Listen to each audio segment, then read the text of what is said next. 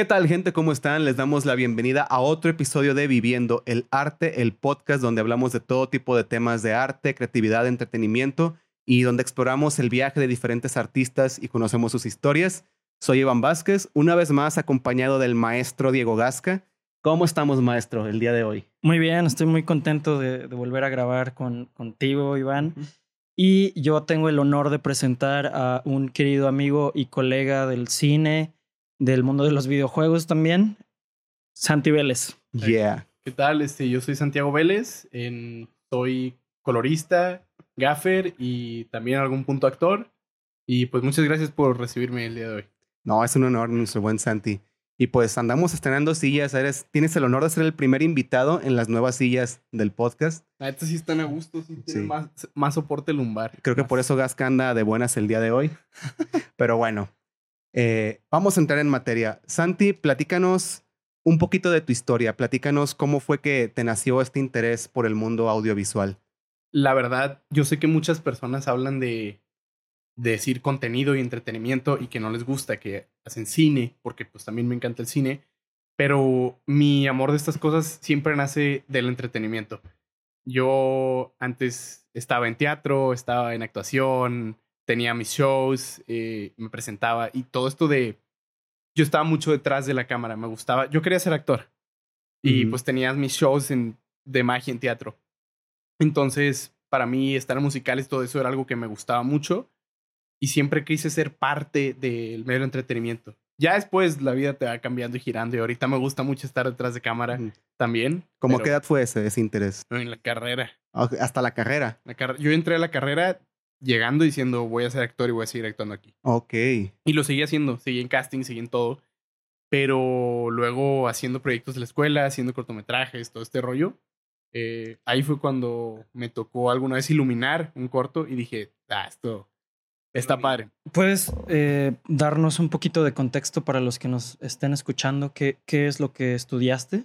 Ah, yo estudié comunicación en medios digitales en el TEC y pues siempre lo quise basar hacia el entretenimiento, entonces agarré las concentraciones de producción y de estudios cinematográficos. Dices que tu primer interés fue ser actor. Sí. Entonces, eh, el interés por ser actor, más bien de dónde surgió? Eh, ¿En la secundaria, en la primaria, en la prepa, te tocó hacer obras? ¿O qué fue lo que te movió primero a tener un interés por la actuación? La verdad, quién sabe. Este, es porque al inicio yo era todo lo contrario. Odiaba estar en público. De pequeño hay videos míos de...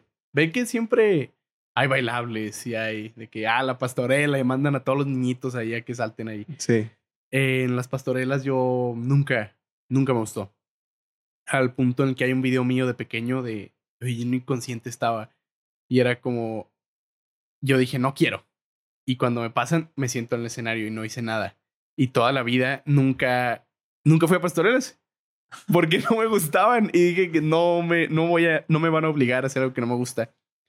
Curioso que acabando la secundaria, por alguna razón la prepa me encantó. Y me encantó y me encantó y seguí actuando y seguí en musicales y seguí cantando y, y sí. En prepa agarré el gusto de golpe, de la nada. En tu familia, además de ti, hay gente que se dedica al arte, tienes creativos, eres tú nada más. ¿Y cómo ha sido este desde que te decidiste por esta carrera creativa hasta ahora que ya eres graduado y trabajas en, en este medio? Eh, pues en mi familia, pues en sí como postulaciones creativas de, de oficio, solo pues mi tía, ella eh, da clases de música y toca jazz, entonces como lo más artístico. Resulta que mi abuela quería ser actriz y fue como, ok, eh, no, no sé, eso lo descubrí hace poco y se me hizo padre. No fue al final, pero pues tenía esa como inspiración de querer serlo. Nunca ha sido, mi madre también estuvo en un programa de radio, es como influencias de comunicación, pero nunca fue algo muy apegado a mi familia. O sea, mi familia siempre me apoyó en todo, incluso cuando empecé a hacer shows de magia fue como, ok, ¿qué, qué necesitas? Y pues súper bien, yo me apoyaron yendo shows y ayudándome y consiguiendo cosas, siempre fue apoyo, pero nunca fue como una inspiración de mi familia es artista y yo también lo quiero ser, fue como más algo independiente mío, pero siempre me ayudaron ahí. Oye, Santi, me acabo de acordar que te quería preguntar. Me llamó la atención que dijiste que al principio no te gustaba a ti estar en el escenario, estar frente a las cámaras. O sea, dirías que tenías antes una personalidad un poco más introvertida, cohibida. Me llama la atención porque yo desde que te conozco, que compartimos clases, para mí siempre has sido una persona pues muy pasional, muy enérgica. O sea, hubo un cambio ahí en, en tu personalidad. Sí hubo, o sea, hay una historia de más o menos cuando me empezó a gustar. Porque en, o sea, en secundaria, pues, clásico, jugar fútbol en el recreo, ¿no? Yo no era el que jugaba fútbol. Yo, yo era el que estaba en la escalera jugando ajedrez. Ok. Porque me gustaba. Siempre fui de pocos amigos, pero no porque. Ah, me caía mal la gente. No, al revés, me llevaba bien con la gente. Pero siempre me gustó tener mi grupito cerrado, ¿sabes? Y a veces como que me daba un poco de. de como pena, como miedo decir o hablar mucho o no caer bien, o me costaba en sí hablar en mucho público. Y ahorita es todo lo contrario. Y surge por eso que empecé a aprender un poco de magia. Mi abuelo me regaló mi primer truco de magia y se me hizo Ujú. chilo. Y luego, este, que era el de que prendes los dedos de luz, estaba divertido. Pero luego yo empecé a practicar y empecé a hacer porque dije, ok, a veces me cuesta un poco hablar. Que si aprendo trucos, es una forma de como desarrollarte más. Tú le estás pasando bien y el público la está pasando bien. Entonces aprendé, empecé a aprender y le agarré viada y me empezó a gustar y empecé a aprender más y más y más y más. Ujú. Ah, y así fue, empecé como, acabé después como siendo más fluido con el habla, al punto en que terminaba presentando eventos y exposiciones y, y me gustó. Ujú. A partir de ahí me gustó. ¿Y nunca te latió, por ejemplo, a raíz de eso, eh, si tener tu show de magia o incluso hacer stand-up, por ejemplo? Sí Algo- tuve. Ok. Yo tuve shows en teatro. Yo estaba, estuve en muchas cosas. Ujú. Pues musicales, obras de teatro, mi propio show. Incluso fue mimo, estuvo divertido, mimo en teatro. Pero, pero sí empecé con mi show al punto en el que la primera vez que acepté un show fue para la nueva generación de, de alumnos, que eran como 250. Ujú. Y alguien me dijo, oye, ¿te lo puedes aventar? Y yo, claro, así sin pensarlo. Dije, Ujú. sí, porque pues es mejor decir que sí y luego, luego veo cómo lo resuelvo. Y en efecto me encantó todavía. Y después de ese show empecé a agarrar viada al punto en el que terminé abriendo un show de alguien que se estaba postulando para gobernador en Culiacán. Órale. Damn. Sí, Qué crack, Santi. Oye, estuvo y- divertido. a ver, y actualmente, ¿tú en dónde encuentras inspiración? ¿Qué es lo que te recuerda el por qué haces lo que haces? Lo que me gusta siempre, ahorita estoy dedicado a comercial y cine. Me gusta muchísimo la luz y el color, que es lo que más hago. Me gusta que las cosas se vean bien. Es lo que yo llamo la teoría tren bala. Pues ya vieron la película, supongo. Yo Sí. todavía no. Eh, es, se sabe- es una eh, película de comedia. ok. Está chistosa. No vas a ir a ver una película como ahorita Oppenheimer, que está bien hecha. Pero a mí ver tren bala es, está chistosa, me estoy riendo, pero la ves y dices, está bien hecha. Está técnicamente bien ejecutada, se ve bien. Las películas que me inspiran son películas que yo las veo en cuestión de color y luz y digo, esto se ve. Que te da placer visual, bien. más Sí, que nada. Yo digo, esto no importa lo que estén hablando, aunque sea una tontería, esté chistoso, sea un megadrama, se está viendo bien. Y yo quiero ver cosas que se vean bien. Por hacer la peor historia del mundo, pero mientras se vea impecable, tú estás satisfecho. Lo voy a apreciar porque digo, yo quiero que lo que yo hago se vea así. O que mi trabajo haga que esto, aunque el guion haya fallado, hice que se viera bien. ¿Te consideras perfeccionista? En algunos aspectos, pero nunca, más bien, como que no me gustaría hacer un mal trabajo, Ok. pero, pero perfeccionista se me hace como algo muy obsesivo y puedo ser obsesivo en ciertas cosas, algunas cosas que me dan un poco de tic de que, ah, es que eso no me gusta, pero de ahí en fuera, así como perfeccionista, perfeccionista, no creo. A mí me gustaría hacer una pregunta referente a, a el comentario que hiciste ahorita de- sobre tu gusto por la luz y por el color. Eh, ¿Cuándo fue el momento en el que te diste cuenta que de todo lo que podías hacer en, una, en, un rodaje, especialmente la luz y el color, eran las cosas que a ti más te llamaron. Está padre porque yo siempre fui actor y yo venía con esa idea. Pero un día en un proyecto de la escuela teníamos que grabar algo y la neta soy muy competitivo. Y cuando estábamos grabando dijimos, mira, no importa, vamos a hacer, somos un equipo nosotros, éramos amigos, vamos a hacer que esto se vea bien, vamos a ganar. Entonces, sí, ni era competencia, era que un proyecto nos califican, pero dije, eh, hay que ganar, sí. Y en ese proyecto yo quise hacer la luz, me aventé y dije, voy a hacer la luz. Era de noche y yo usando focos hice que se viera de día. Y dije, esto está, está genial, está increíble, está poderoso. El poder del sol en la palma de tu mano. Tu habilidad de magia se trasladó al poder de la luz. Sí, me, me gusta decir que, ok, esto está padre. Y cuando veo la toma de algo, la ves diferente. Ves la luz, ves todo y dices, esto se ve bien.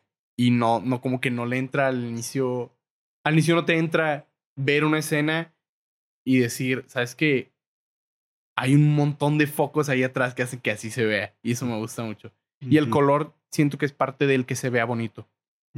Me gusta que se vea bien. Y hacer cosas de colorista es darle este toque final a, a, que, a que se vea pues bonita la imagen. De hecho, para aclarar un pequeño punto, Santi nos dio un tip para la iluminación de este, de este set. Ahí le tenemos que dar un agradecimiento. Digo, igual y luego ve el capítulo y dice, ¿qué? ¿Cómo es posible que les faltó inclinar un poquito más la luz hacia la derecha? Tengo una sombra súper fea en mi cara. Pero sí, Santi. Y Santi también, de hecho, acabamos de grabar con, con Jan. Vayan a ver su capítulo de Dog Fizz.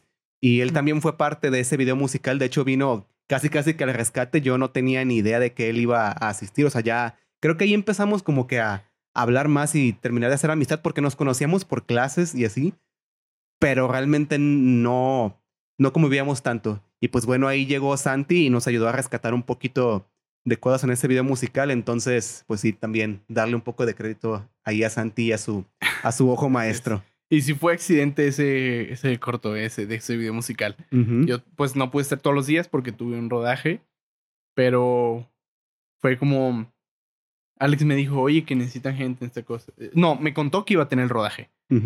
Y yo le dije, oye, ¿quién es el gaffer? Me dice, no sé. No hay. Creo que no tienen. y yo le ¿cómo no van a tener? Necesitan. Y me dice, no, creo que no tienen. Y yo, bueno, si necesitan manos extra, yo este día puedo y este no. Y ya terminé yendo y sí, de ahí ya convivimos más en trabajo. Y creo que la labor del gaffer está bastante subestimada y algún profe una vez en, en la escuela nos lo decía, que a veces al gaffer lo ves más como un, un, simple asistente más para la fotografía, el que hace el atalache, el que mueve los fierros, sí. pero su labor realmente es bastante importante al punto en que hasta tiene que tener algunos conocimientos, si mal no equivoco, de electricidad, por ejemplo. Eh, es una labor peligrosa incluso. Hay un dilema con el gaffer en México, porque por alguna razón está esta como mala visión del gaffer. Porque sí, el gaffer trabaja con el fotógrafo. Y el gaffer mueve a su crew, mueve a su técnico electricista, mueve a su grip. Tiene su propio squad para la iluminación. Lo que hace el gaffer es con el fotógrafo tener un look y el gaffer ayudar técnicamente a saber cómo, cómo crearlo porque el fotógrafo puede tener un look muy específico, pero el gaffer es el que técnicamente ya debe saber. Es el que lo baja a la realidad. Él es, el, ajá, él es el que puede aterrizar el look. Y así es. En, en eso sí es algo que no sé por qué específicamente en Guadalajara no está tan bien acomodado como sería en la Ciudad de México o ya incluso en Estados Unidos que está muy, muy acomodado el rol. Profesionalizado. Sí. Ah, a mí me gustaría hacer una pregunta de cómo fue el brinco de, de empezar trabajando en cortometrajes estudiantiles y luego trabajar en producciones ya profesionales y, y todo eso. ¿Podrías hablarnos de eso? Sí, eh, el brinco es... es hacer cosas de gratis, chavos. Así se empieza. Sí. No hay otra. La verdad, es que sí, es hacer las cosas muchas veces por gusto, muchas veces por currículum, por experiencia laboral y los últimos años de la carrera, claro que yo siempre aproveché las tareas y dije, vamos a hacer que esto se vea bien. Y todos los proyectos, pero los, el último año de carrera yo empecé a meterme a cualquier rodaje que necesitaran alguien de iluminación. Casualmente no hay mucha gente de iluminación como especializada en el tema y me podían hablar muchas veces. Y empecé, pues así como el, como el Babylon, empecé de grip en, o sea, asisten- asistiendo al gaffer en producciones grandes. Empecé a mover cosas, a cargar fierros, a, a estar en producciones, porque dije, la única forma de aprender aquí, agarraba las independientes todavía de gaffer y es, las producciones grandes es como, aquí voy a aprender. Y de grip, y dándole, dándole, dándole. Hasta que ya luego pude, con la misma empresa, estar de operador de iluminación. Y ahí todavía sigue trabajando para el gaffer, pero en un puesto un poco más alto. Y ya luego me, te vas independizando y digo, ok, me van a salir más rodajes. Y voy contactándome y como gaffer. A mí algo que, que, que me gusta mucho de tu ética laboral, por así decirlo, es que siempre te entregas mucho y, parece que no te cansas, pero a mí me gustaría preguntarte para... es- este podcast está pensado para gente que, que está estudiando y que necesita como algún punto de referen- un referente para, para ver cómo meterse al mundo del arte profesional. Eh, ¿A ti qué te motiva como a, a, a darlo todo y a tener esta actitud tan buena en el rodaje? es que, aunque no parezca algo de. Es mucho, hay mucho networking en el medio. O sea, vas a trabajar, vas a traer a alguien que tenga toda la actitud y que trabaje bien. Porque es- entonces tienes que siempre ir a dar toda la actitud. A mí me apasiona. Entonces me gusta y siempre agarro pilas y nos romantizamos mucho el medio de audiovisuales muchas veces a través del mismo medio de mostrar cómo es el cine, cómo es esto, pero la neta, estar en rodajes de 23 horas no es tan bonito. Oh, shit. Está cansado, pero es pensar en... Yo creo que a veces mi idea es que me gusta pensar que mis metas son más fuertes que yo. Nice. Me gusta decir, esto es lo que quiero Y no, o sea, yo quiero hacer esto y voy a soportarlo para, para poder acabar donde quiero acabar. Buenísimo, Santi. Oye, y un poquito de la mano con la pregunta que hizo Gasca. O sea, y para todo esto de tener energía todo el tiempo, eh, ¿tienes rituales, tienes hábitos? O sea, ¿Hay algo que haces para asegurarte de siempre mantener esa energía o simplemente es algo natural, es parte de ti? Café y actitud. Nunca falla. Yo creo que es una mentalidad que es la mentalidad que me surgió cuando empecé a hacer ejercicio. Porque Nice. es algo que me ayudó en cuestión de que muchas veces te pasa que dices, ah, yo empiezo el lunes y la neta yo me da flojera hacer ejercicio, yo no hacía ejercicio. Pero luego era un martes y incluso lo pensé, no me gustaba mucho como veía y pensé, ¿y si empiezo a hacer ejercicio la siguiente semana? Y me, así, me, de golpe me sentí que, ¿por qué estoy pensando así? Que nada me está físicamente deteniendo de, de empezar ahorita. Estoy viviendo ahorita. Entonces voy a hacer hoy. Y ese de que martes empecé y ya, seguí, seguí, seguí. Y me gustó esa mentalidad de constancia, de decir, lo voy a hacer ahorita, porque si no lo estoy haciendo yo ahorita, o sea, ¿qué me estoy esperando? Nomás estoy pasando tiempo. Y de seguro hay alguien más apasionado que sí va a hacer las cosas y nomás me va a hacer sentir como, ¿por qué no las hago yo? Pues porque no quiero.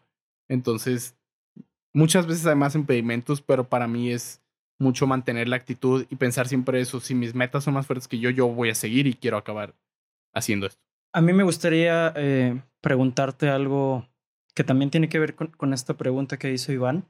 Y es que muchas veces cuando, cuando la gente habla de, un, de una industria como el cine, eh, pues dicen, no, es que tienes que ser creativo y tienes que tener cierto perfil.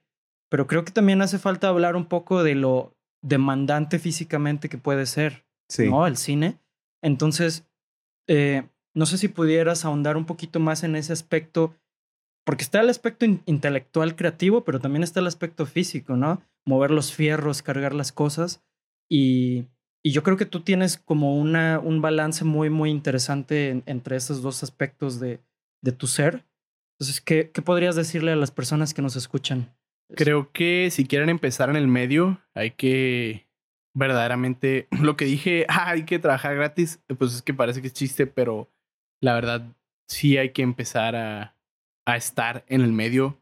Es lo difícil entrar, pero a veces si tienes una forma de entrar eh, para aprender, es necesario. En cuestión física, va a depender mucho del rol, pero pues si es algo cansado, es, no es... Muchas veces pues a mí me tocó ir cargando cosas, eso es como la cuestión física, pero creo que más como es un medio creativo hay una romantización de, ah, es que somos creativos y pensamos esto, pero hay un, hay un aspecto técnico que casi no se discute, creatividad y técnica, que es lo que a mí me gusta al momento de hacer color, de hacer luz, porque digamos que veo una toma y de que, ah, es que estaría creativo poner los colores aquí o que hay un foco aquí. Sí, pero lo técnico es, ok, estará padre que se vea un rayo de luz aquí. Arre, hay que ver esto, hay que sacar un exposímetro, hay que ver cuántos lúmenes necesitamos, qué tipo de foco, posición, qué hora del día va a ser. Necesitas varias técnicas, incluso supongo que tú vas a como fotógrafo también, que a veces me gustaría que se vea así, pero tienes que incluir la técnica en, ok, me gustaría que se vea así. Este es un plano así, necesito este lente, necesito este encuadre, no puede salir esta cosa. Entonces necesito esta distancia focal, esta, cre esta forma de creatividad que a muchos les da flojera de que, ah, es que no quiero, quiero tomar fotos, pero no quiero saberle a la cámara. Mm. Van muy de la mano. Tienes que aprender de las dos. Ser creativo, pero también tener conocimiento técnico. Y, y por ejemplo, eh, bueno, yo, yo te conozco y sé que entrenas y vas al ah, gimnasio y eso, y creo que eso es gym rat también.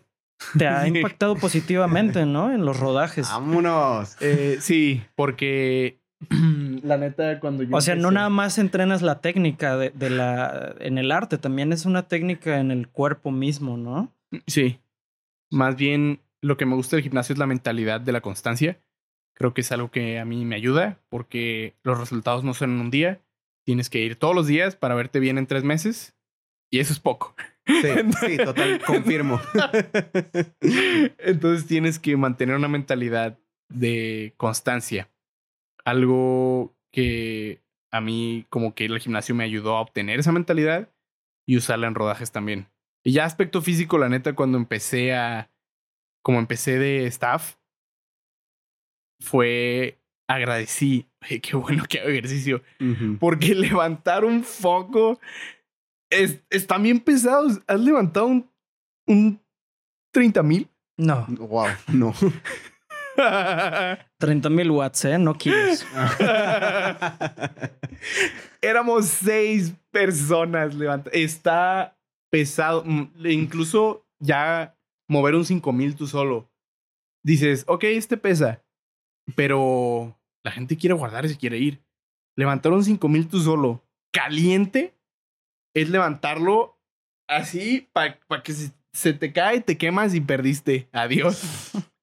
Qué miedo. Entonces yo creo, sí agradecí un poco ese ejercicio, no solo por la mentalidad, sino porque en mi caso, al empezar haciendo staff, fue, ok, no pudiera levantar estos pocos. Entonces ya se la saben, gente, si quieren ser gaffers, si quieren iluminar, vayan al gym. No, también si quieren ser fotógrafos, porque la cámara pesa. La cámara está muy pesada. Sí. Incluso ya si eres gaffer, ya, ya viejillo, ya puedes traer tu lacercito, no importa. Mueves al staff, ¿sabes? Sí, sí, sí. Mueves a los chavos como yo que van empezando y a ellos los pones a cargar. Pero ya tocará. Sí. Pero sí confirmo que el hacer ejercicio, que el ir al gimnasio sí te ayuda para todas esas labores de operación de cámara o de gaffer, sobre todo para posiciones de cámara un poco incómodas o para cargar el estabilizador por mucho tiempo. De verdad ha sido una gran ayuda eso. Y bueno, Santi, te quería preguntar, tú a nivel personal, ¿cuál consideras que ha sido tu mayor logro hasta ahora? ¿De, qué te sientes tú más orgulloso? uy, la verdad no sé, pero diría que que el ver las producciones terminadas es algo que me motiva a seguirlas haciendo o a seguir aprendiendo. Porque veo una producción y digo, ah, esto no salió tan bien, o, o qué padre me quedó, quiero hacer más, quiero ser mejor. Lo que me mantiene a nivel personal no es, no es un logro específico, pero es ver mis trabajos y decir, quiero hacer más de esto, quiero ser mejor en esto. Yo vivo con una mentalidad que me gusta, puedes pensar de, puedes hacer lo que tú quieras, pero sé el mejor.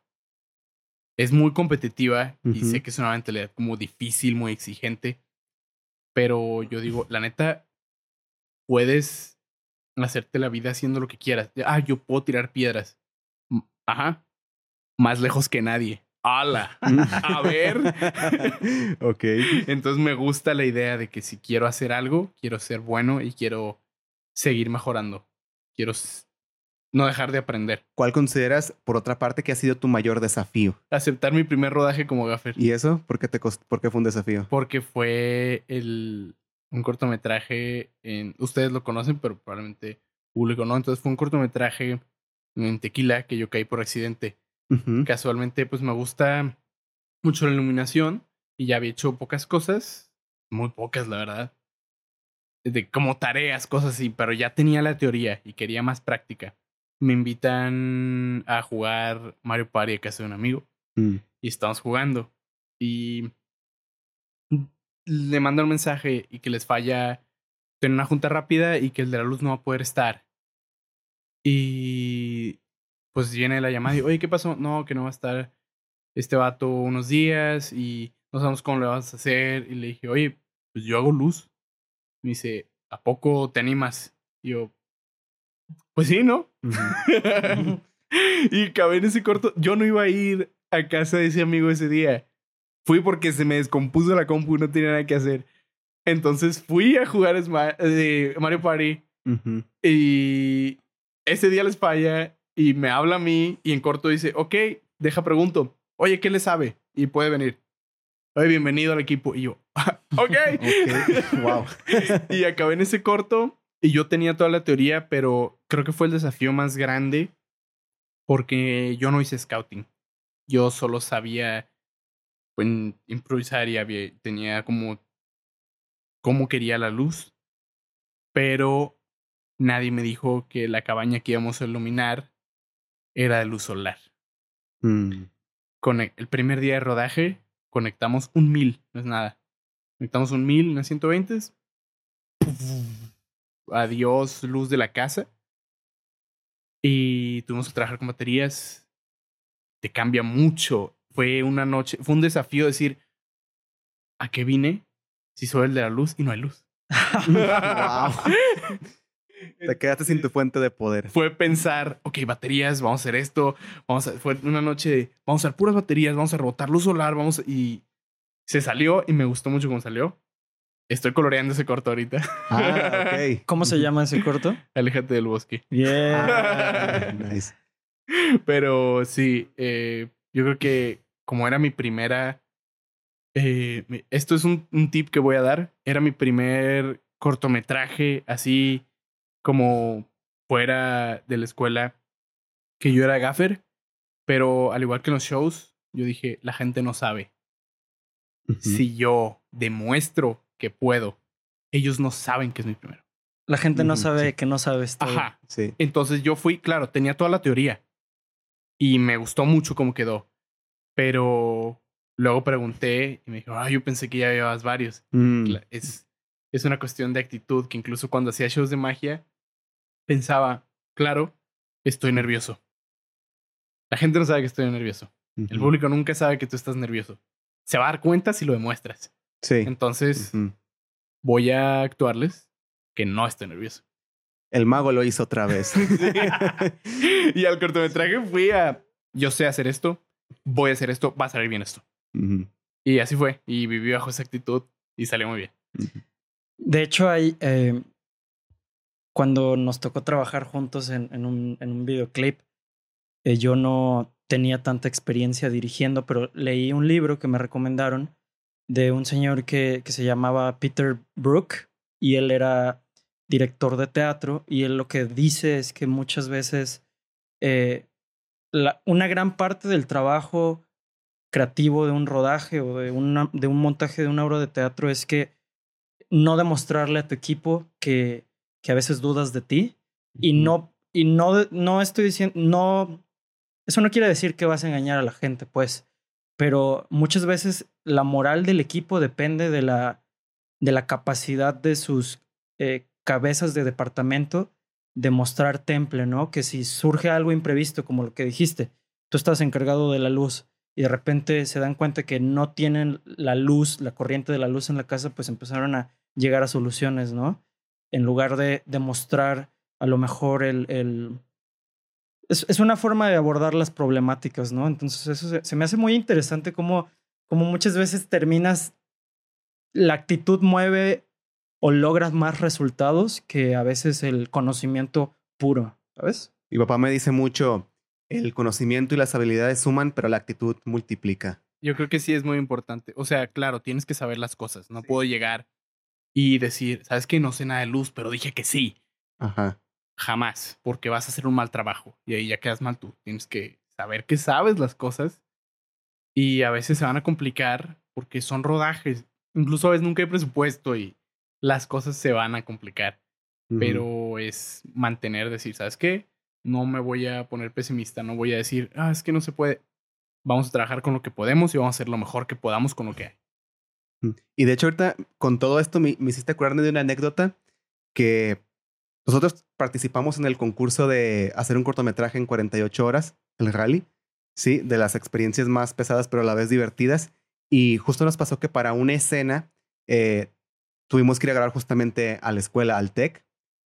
Y esa vez el, director, me acuerdo que me contó que cuando llegamos al lugar donde, donde le habíamos dicho que era, que era el lugar ideal para grabar una escena de pelea, como si fuera afuera de un bar, eh, pues no había como que fuentes lumínicas cercanas.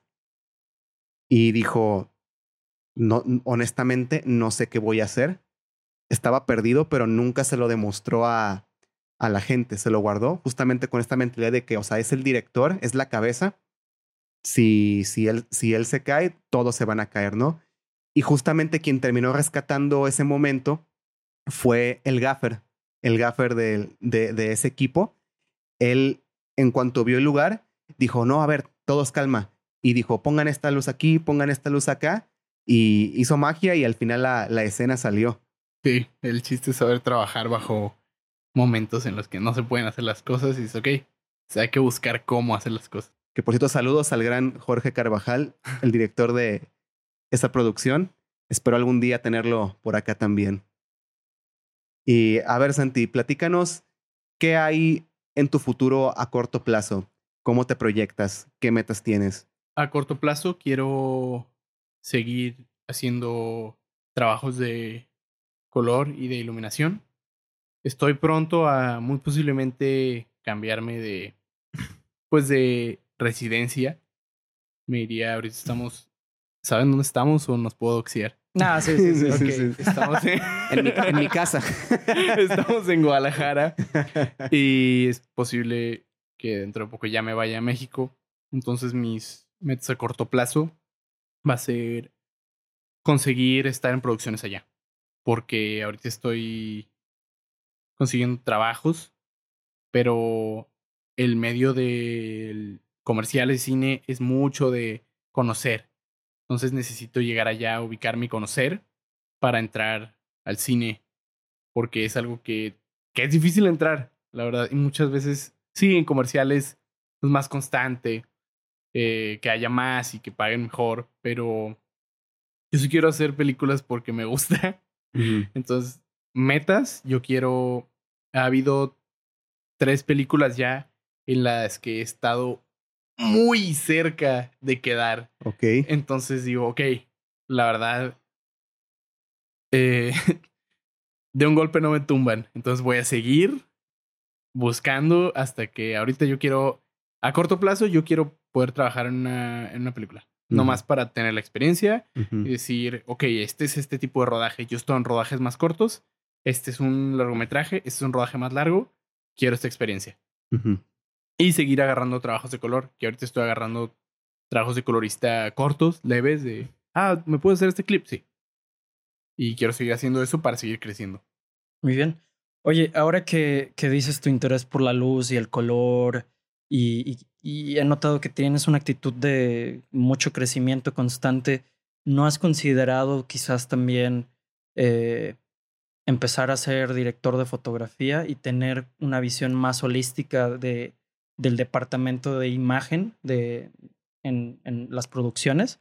Porque ya sabe, o sea, sabemos que te gusta mucho la luz y sabes de la luz y también estás aprendiendo y sabes de eh, corrección de color.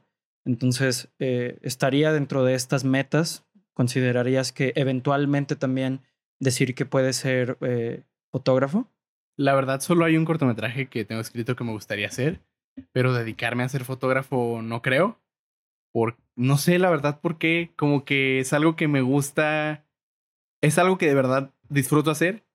Últimamente, cuando voy de viaje, me gusta hacer videos, entonces me gusta grabar un, como un pequeño reel de mi viaje, ya es con lo que tenga, he grabado con el celular, he grabado con la cámara, pero es algo que sí me divierte hacer, pero no sé si para trabajar haciendo foto. No es algo descabellado, no es algo que no haría. Es si piden, oye, un comercial, ¿puedes grabar? Claro que puedo, pero no es, no es mi enfoque final. Como que me apasiona más el color de la luz y quiero ser especialista en eso. No, no quiero quedarme en que puedo hacer muchas cosas. Me encanta hacer muchas cosas, pero quiero tener como este, este pedazo que digo, esto es lo mío. Y si me llaman a mí, va a quedar increíble este aspecto. Y fíjate que se me hace una postura y un perfil interesante porque, al menos a mí dentro de la experiencia en la carrera, no sé si tú esto lo confirmes, pero la gran mayoría de los que estamos metidos, eh, o sea, en la carrera que se quieren dedicar al audiovisual, o sea, lo más común es que quiera ver, quieren dirigir o quieren ser fotógrafos, o en todos los proyectos de cortometrajes, pero pocos, pocos dicen, por ejemplo, ah, yo quiero, yo quiero ser el, el ilumi- el iluminador, el gaffer, ¿no? Se me hace muy interesante cómo tú sí tienes esa aproximación y esa pasión por esa parte más física, más técnica, no tan glamurosa, no, tan, no tanto a lo mejor desde una parte... em, No tan aplaudida también. Sí, Sí. justamente.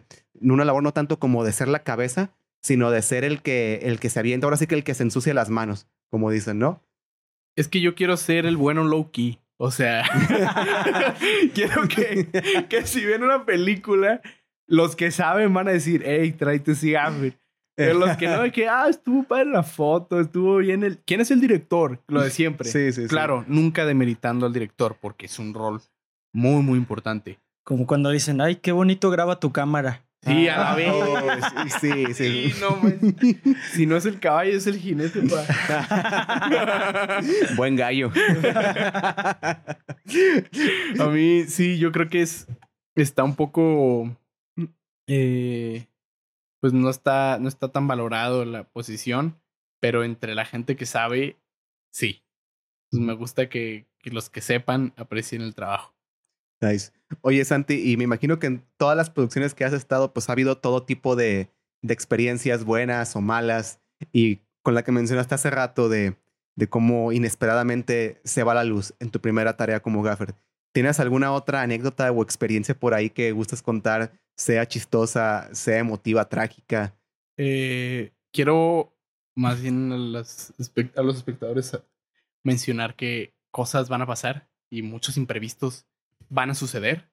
Lo peor que te pueda pasar, eso va a pasar. Incluso en cosas muy de que, por ejemplo, estábamos en un rodaje de Tequila Patrón con Checo Pérez. Y pusimos un, un marco, siempre un marco enorme. Y a gusto, pues teníamos que tapar el sol y difusarlo y las ventanas y poner varios cinco miles en las ventanas. Pero por más que asegures un marco de 20 por 20, todo puede pasar. Y es un marco, es una vela. Entonces todos estábamos tranquilos, unos adentro, otros afuera, comunicamos por radio. Los escucha, ¡El marco! Oh, y todos salimos corriendo a ver cómo, se- como una vela se está doblando un marco 20 por 20 y la cámara está rodando. Entonces, esos son momentos en los que eso estuvo, ese fue mi momento, Toy Maguire. fue llegar y agarrar el, el tripié del. Bueno, es un combo. Es Ujú. un, un high roller, como les gusta llamar. De, del marco y. Entre varios.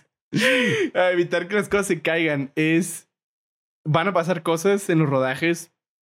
A veces chistosas, a veces de miedo. Pero.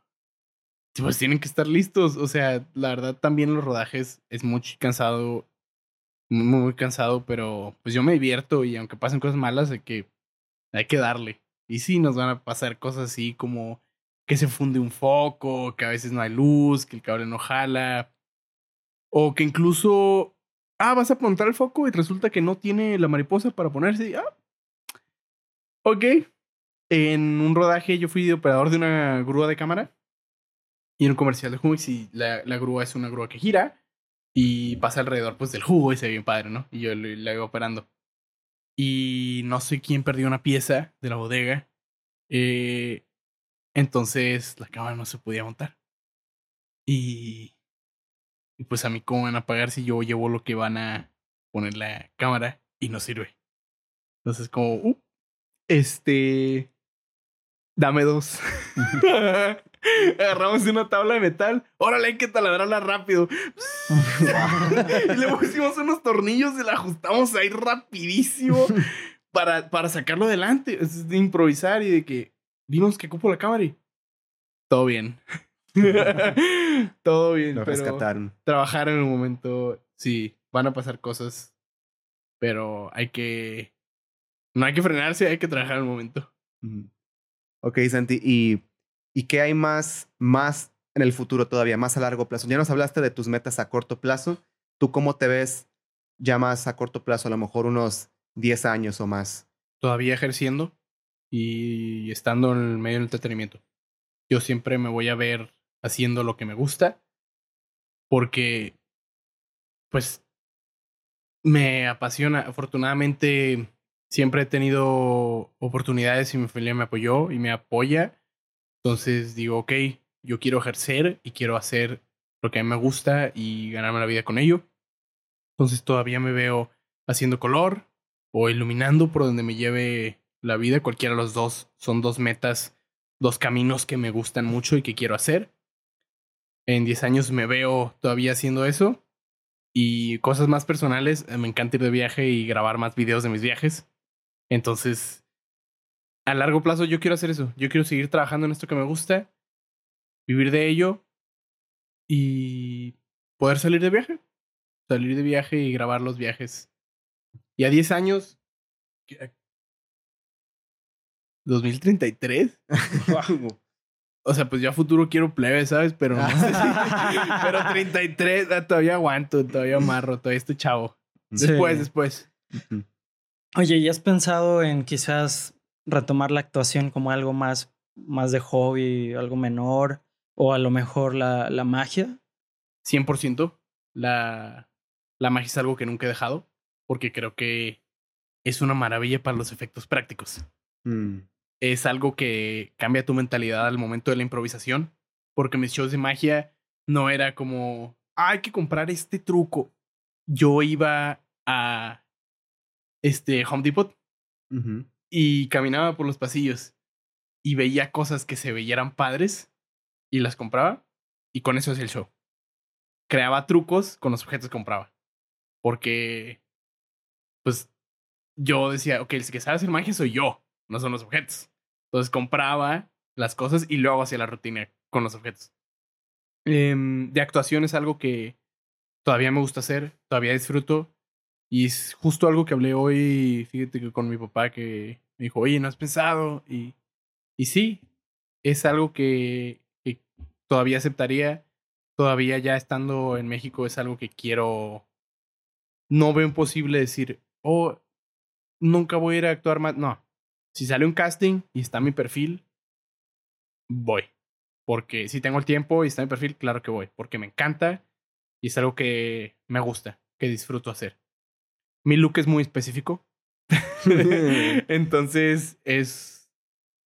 Yo digo que es un pero de que, híjole, ¿quién va a querer a alguien que se vea así, sabes? Cuando ocupan un vikingo. Ajá, porque tengo, para los que escuchan, yo tengo los lados pelones. Me veo como, en, como un vikingo, pues tengo el cabello trenzado, largo.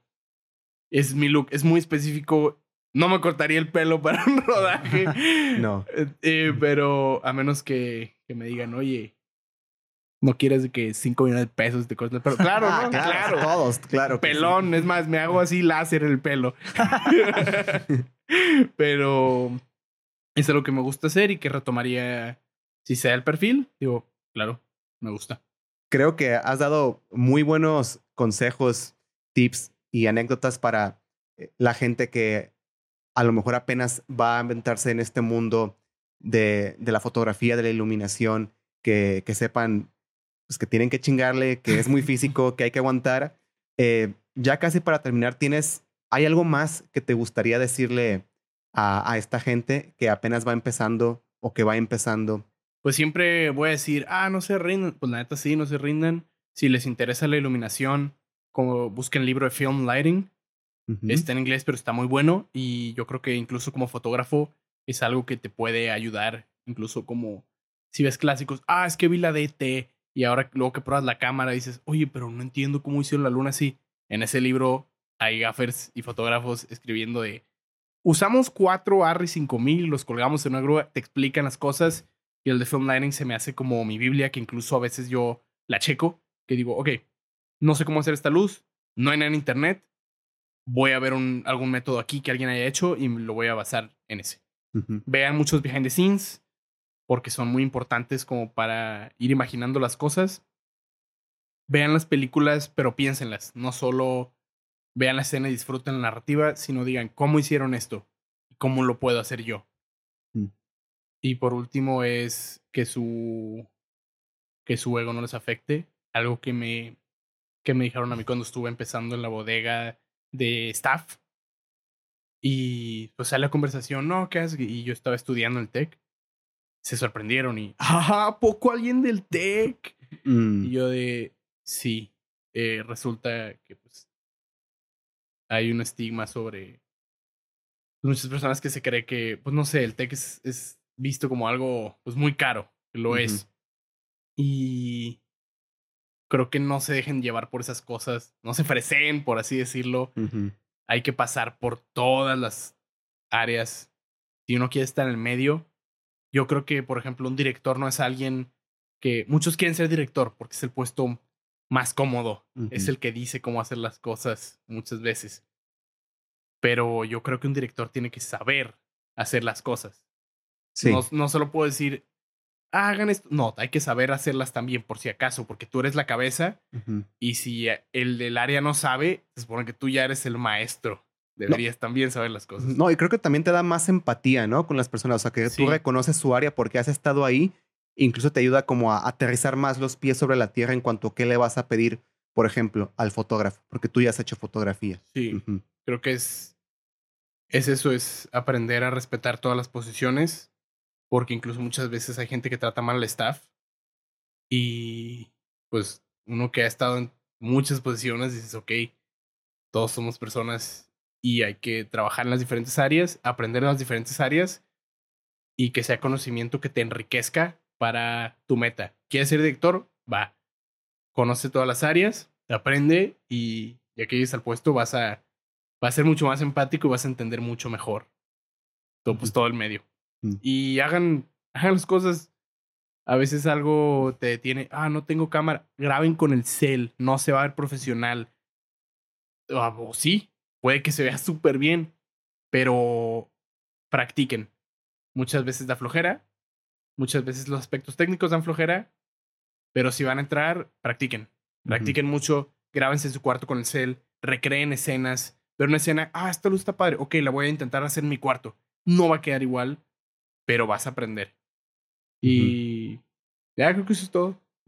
Buenísimo, Santi. Oye, ¿y dónde pueden ver algo de tu trabajo? ¿Hay algún cortometraje, por ejemplo, publicado en YouTube o algún comercial que la gente pueda ver y donde tú hayas trabajado? Podemos dejar el, el respectivo link en la descripción del video. Sí, la verdad, si quieren saber más cosas de mí o cosas así, pues a veces subo mis historias en rodajes y todo en Instagram, ¿Dónde te pueden seguir? en Santiago-VM. Ujú. Pero fuera de eso, pues comerciales y todas esas cosas, pues no, no sé si pueda. En mi Insta van a ver de vez en cuando que subo que estoy en rodaje, pero no, no hay un medio para decir, estos son todos los proyectos que he hecho.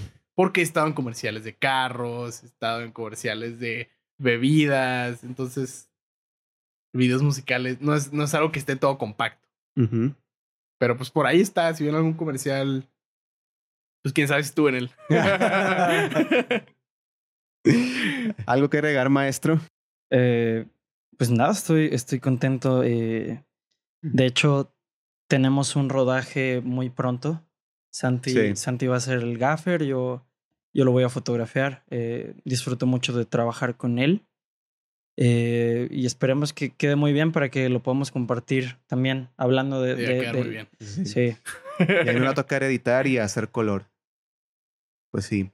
Pues nada, muchas gracias gente por ver este capítulo. No se olviden que si nos quieren seguir a nosotros en nuestras redes personales, yo estoy en Instagram como IvánEVC. Yo estoy como diegogasca.jpg. Y recordarles que se suscriban al canal, sigan el Instagram, va a haber contenido con constancia. Y pues muchas gracias, Santi, por haberte dado la vuelta. Gracias. Y pues nos vemos en la próxima. Bye bye. Muchísimas gracias por haber visto y o escuchado este episodio. No se olviden de seguirnos en la plataforma de audio de su preferencia para no perderse de ni un solo episodio. Síganos en nuestras redes sociales, nos encuentran como arroba viviendo el arte guion bajo, tanto en Instagram como en TikTok, en Facebook como Viviendo el Arte Podcast y en nuestro canal de YouTube como Sprawl Studio S-P-R-A-W-L, Sprawl Studio, así como se escucha, pero sin E al inicio. Este es el nombre de nuestra productora. Aquí en este canal, además del contenido del podcast, planeamos a futuro subir más contenido relacionado a nuestro trabajo. Así que nos apoyarían muchísimo suscribiéndose. Nuevamente les damos las gracias y nos vemos en el próximo episodio.